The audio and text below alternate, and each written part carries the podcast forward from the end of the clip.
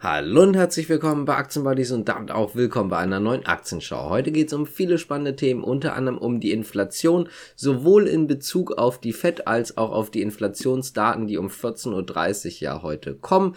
Dann geht es noch um Mastercard. Es geht tatsächlich auch um BYD und Warren Buffett beziehungsweise Berkshire Hathaway. Es geht natürlich auch noch so ein bisschen um die Banken, denn dort kommt die Tage noch was, da möchte ich noch mal kurz drüber sprechen.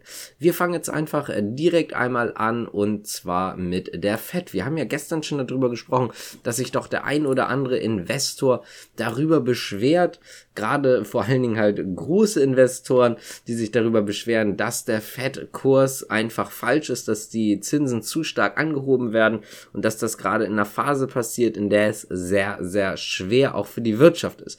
Und jetzt gab es nochmal Insiderberichte von, ja, dem ein oder anderen Notenbanker und dort sind eigentlich alle der Meinung, dass man halt diese Rezession in Kauf nehmen muss, um die Inflation zu bekämpfen. Ansonsten wird die Inflation halt auf längerfristige Zeit die Wirtschaft im Prinzip killen, um das jetzt mal so zu sagen. Dementsprechend ist es so, dass die Fed dort auch, obwohl natürlich viele sich beschwert haben, auch viele größere oder berühmtere Personen wohl nicht von ihrem Kurs abkommen wird. Da hatten wir ja gestern auch schon drüber gesprochen. Also ich persönlich zumindest halte das auch eher für nicht realistisch, dass sie sich jetzt abbringen lassen, nur weil ein paar Investoren dort irgendwo gegen sind. Dementsprechend sollten diese starken Zinsschritte so bleiben, wie sie aktuell sind. Gehen wir mal direkt weiter im Inflationsthema und zwar ist heute um 14.30 Uhr Inflationszahlen aus den USA angesagt. Dort gibt es unter anderem den Verbraucherpreisindex, natürlich auch Verbraucherpreisindex ohne Nahrungsmittel und Energie. Wir sprechen da jetzt einfach mal ganz kurz drüber. Im vorherigen Monat gab es tatsächlich auf Jahressicht natürlich gesehen eine Inflation von 6,3 Prozent ex Nahrungsmittel und Energie. Das heißt also Nahrungsmittel und Energie ausgerechnet. Man geht jetzt davon aus, dass es dieses Mal bei 6,5 Prozent liegen wird. Wenn wir uns jetzt generell äh, die Teuerung angucken, dann erwartet man im September eine Teuerung von rund 8,1 Prozent. Sollten das also mehr als 8,1 Prozent sein, also ihr hört vielleicht, das sind vielleicht 8,2, 8,3, 8,4, wie auch immer so in diesem Bereich, dann konnte es äh, doch dazu kommen, dass der Aktienmarkt durchaus mal unter Druck kommt. Sollte die Inflation eventuell sogar etwas niedriger sein als angenommen, könnte das Ganze natürlich sehr positiv sein, weil das natürlich auch wieder die Meinung der Notenbank ändern könnte, zumindest in einem kleinen Bereich. Gehen wir mal weiter zu Dingen, die jetzt den Aktienmarkt auch wirklich aktiv betreffen. Und zwar geht es dort um die Banken. Denn viele Banken werden morgen ihre Bücher öffnen, egal jetzt ob morgen Stanley, die Citigroup oder auch zum Beispiel Wells Fargo. Die werden ihre Zahlen dann alle morgen vorstellen und das wird auch sehr interessant, weil das auch wieder so ein kleiner Indikator dafür sein kann, geht es jetzt in der Berichtssaison eher nochmal stark bergab oder können sich vielleicht die Werte stabilisieren. Da werden wir natürlich dann sehen, ob man die Ergebnisse erreichen kann, die geschätzt wurden oder halt nicht. Sollten alle drei darunter sein, dann dann könnte es vielleicht nochmal, ja, sagen wir mal, stark volatil am Markt werden. Kommen wir mal zu einem Gerücht und zwar geht es dabei um BYD und Berkshire Hathaway beziehungsweise Warren Buffett. Das ist sehr interessant. Warren Buffett hatte ja in letzter Zeit immer mal wieder BYD Aktien verkauft. Soweit so gut ist natürlich jetzt nichts ganz Neues, dass er immer mal wieder Aktien einkauft und auch verkauft. Jetzt gibt es allerdings ähm, Gerüchte von Insidern, äh, dass er gerne die Position komplett abstoßen möchte. Ich möchte nochmal betonen, das ist natürlich erstmal nur ein Gerücht, da gibt es jetzt noch nichts ähm, irgendwie Entscheidendes zu. Also weder Warren Buffett noch äh, BYD hat sich dazu geäußert. Was aber feststeht, ist, dass seit seine Verkäufe angefangen haben, seitdem ist BYD rund 33 Prozent ähm, wieder nach unten gelaufen. Das heißt also, wir sehen seitdem ein Minus von 33 Prozent. Jetzt ist es auch so, dass unter anderem halt Berater auch von US-Hedgefonds, die jetzt auch nicht genannt werden wollten, auch andere Insider jetzt berichtet hatten, dass Warren Buffett wohl aktuell ähm, ja, ich sag mal, Entscheidung führt aufgrund der geopolitischen Lage.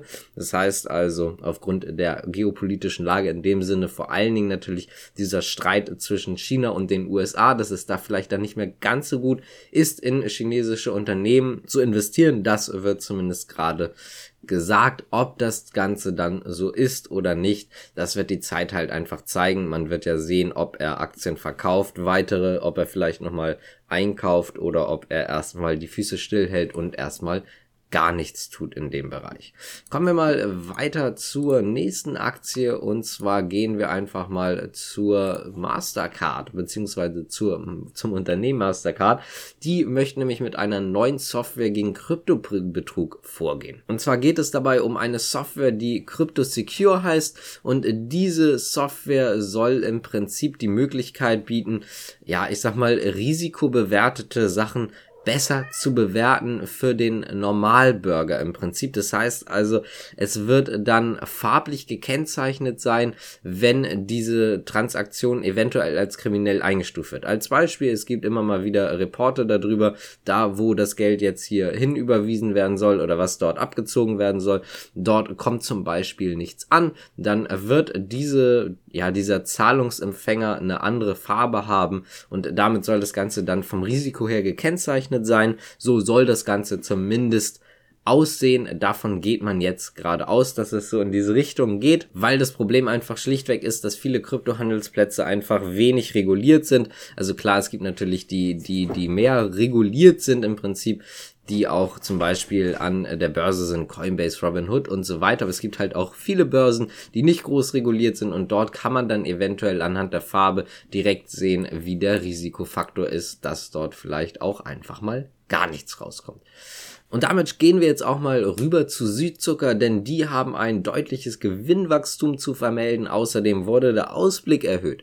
Der Ausblick wurde im Geschäftsjahr, das geht übrigens bis Ende Februar 2023, jetzt mit einer Spanne erhöht und zwar auf beiden Seiten der Spanne um 500 Millionen Euro. Das heißt also, man ist von 8,9 Milliarden bis 9,3 Milliarden Euro ausgegangen, dass man erreichen kann, also den Umsatz, den man erreichen erreichen kann. Jetzt geht man davon aus, dass der Umsatz zwischen 9,4 und 9,8 Milliarden Euro liegt. Das ist zwar deutlich mehr, als man bisher erwartet hat, allerdings ist Südzucker trotzdem etwas unter Druck gekommen und das liegt daran, dass man davon ausgeht, dass die Marge stark sinkt. Das heißt also, ja, man macht wahrscheinlich mehr Umsatz, allerdings wird die Marge wohl auch unter Druck kommen. Und damit kommen wir jetzt auch zur letzten Nachricht und zwar geht es um Infineon und Winfast. Infineon kennen wahrscheinlich die meisten.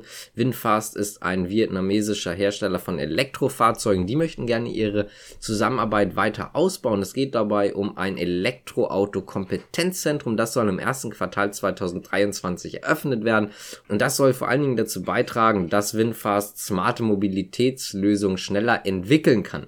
Es ist aber auch so, dass man äh, von Infineons Seite aus äh, Winfast einfach ja unterstützen möchte bei dem Produkt- und Technologieportfolio. Das heißt also im Prinzip auch beraten bei der Halbleiterauswahl und so weiter und so fort. Das heißt also, man möchte dort einfach weiter das Ganze verstärken. Und das hat natürlich für beide den Vorteil im Prinzip, dass man sich so ein bisschen aufeinander verlassen kann. Infineon mit einem Abnehmer, der ihnen auf jeden Fall die Halbleiter abnehmen wird. Und Winfast soll das Ganze auch helfen bei der Stabilisierung der Lieferkette. Das heißt also, damit wir auch bei denen jetzt nicht wiedersehen, dass zum Beispiel Halbleitermangel und so weiter herrscht. Wenn euch das Ganze gefallen hat, könnt ihr gerne abonnieren, liken, kommentieren, die Glocke drücken und so weiter und so fort. Ich würde sagen, danke fürs Zuhören und auch natürlich zuschauen. Wenn ihr Lust habt und den Podcast noch nicht hört, könnt ihr gerne mal beim Podcast vorbei hören, eher gesagt als äh, schauen. Ist auf eigentlich allen Plattformen, also egal jetzt ob auf äh, iTunes beziehungsweise Apple Podcast oder Spotify oder sonst so. Also danke fürs Zuschauen und Zuhören. Bis zum nächsten Mal. Ciao.